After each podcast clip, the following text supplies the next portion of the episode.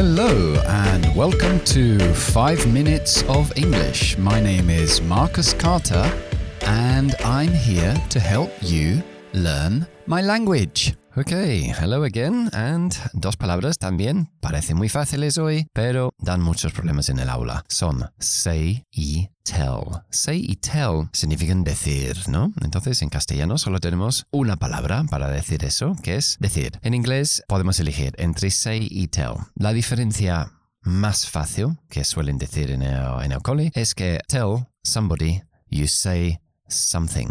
Okay, so my father told me his plans. Mi padre me contó, me dijo sus planes. Or my father said goodbye and went to work. Mi padre dijo adiós, no se lo dijo a nadie, lo dijo, and he went to work. Y se fue a trabajar. Eso es el lo más básico es pensar que siempre tienes que tell alguien y siempre tienes que say something, algo, tienes que decir algo. Pero a veces podemos decir, my father said to me, me lo dijo a mí, que es como decir told me. Entonces hay tres significados uh, donde encajaría tell por encima de say cuando hay un objeto después una persona, ¿no? Como tell me. Y esos tres um, ejemplos o esos tres, esas tres categorías son informar, relatar o ordenar en el sentido de dar una orden, de comandar. So, uh, informar. He told me the time.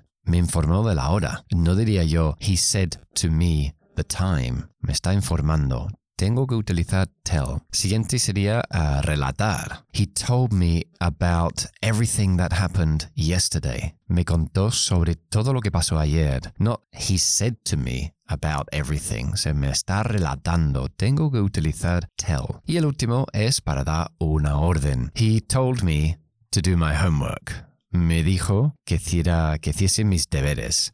No, he said to me to do my homework, sino me está dando una orden. He told me to do my homework. De hecho, esa estructura está en otro podcast, que es el que llamo yo la estructura más difícil del mundo. He puesto los números en los podcasts para que podáis encontrarlos con más facilidad. Entonces, la estructura más difícil del mundo es el podcast número 27, para que podáis ver cómo formamos esa estructura. He told me to do something, que es verbo más objeto más infinitivo, que es un gran obstáculo para los uh, hispanoparlantes. Ok, es la hora del idioma del día y el idioma de hoy es hard to come by. Difícil de venir por, literalmente. Hard to come by quiere decir que es difícil de encontrar o difícil de, de, es difícil de encontrar. For example, good workers are hard to come by nowadays. Ok, eso es todo por hoy. I hope you enjoyed the program. Recuerda que estamos o estoy en Instagram. Todos los días publico las notas del programa, un mini vídeo y también el idioma del día con un gráfico para que se os quede mejor en la memoria. Ok,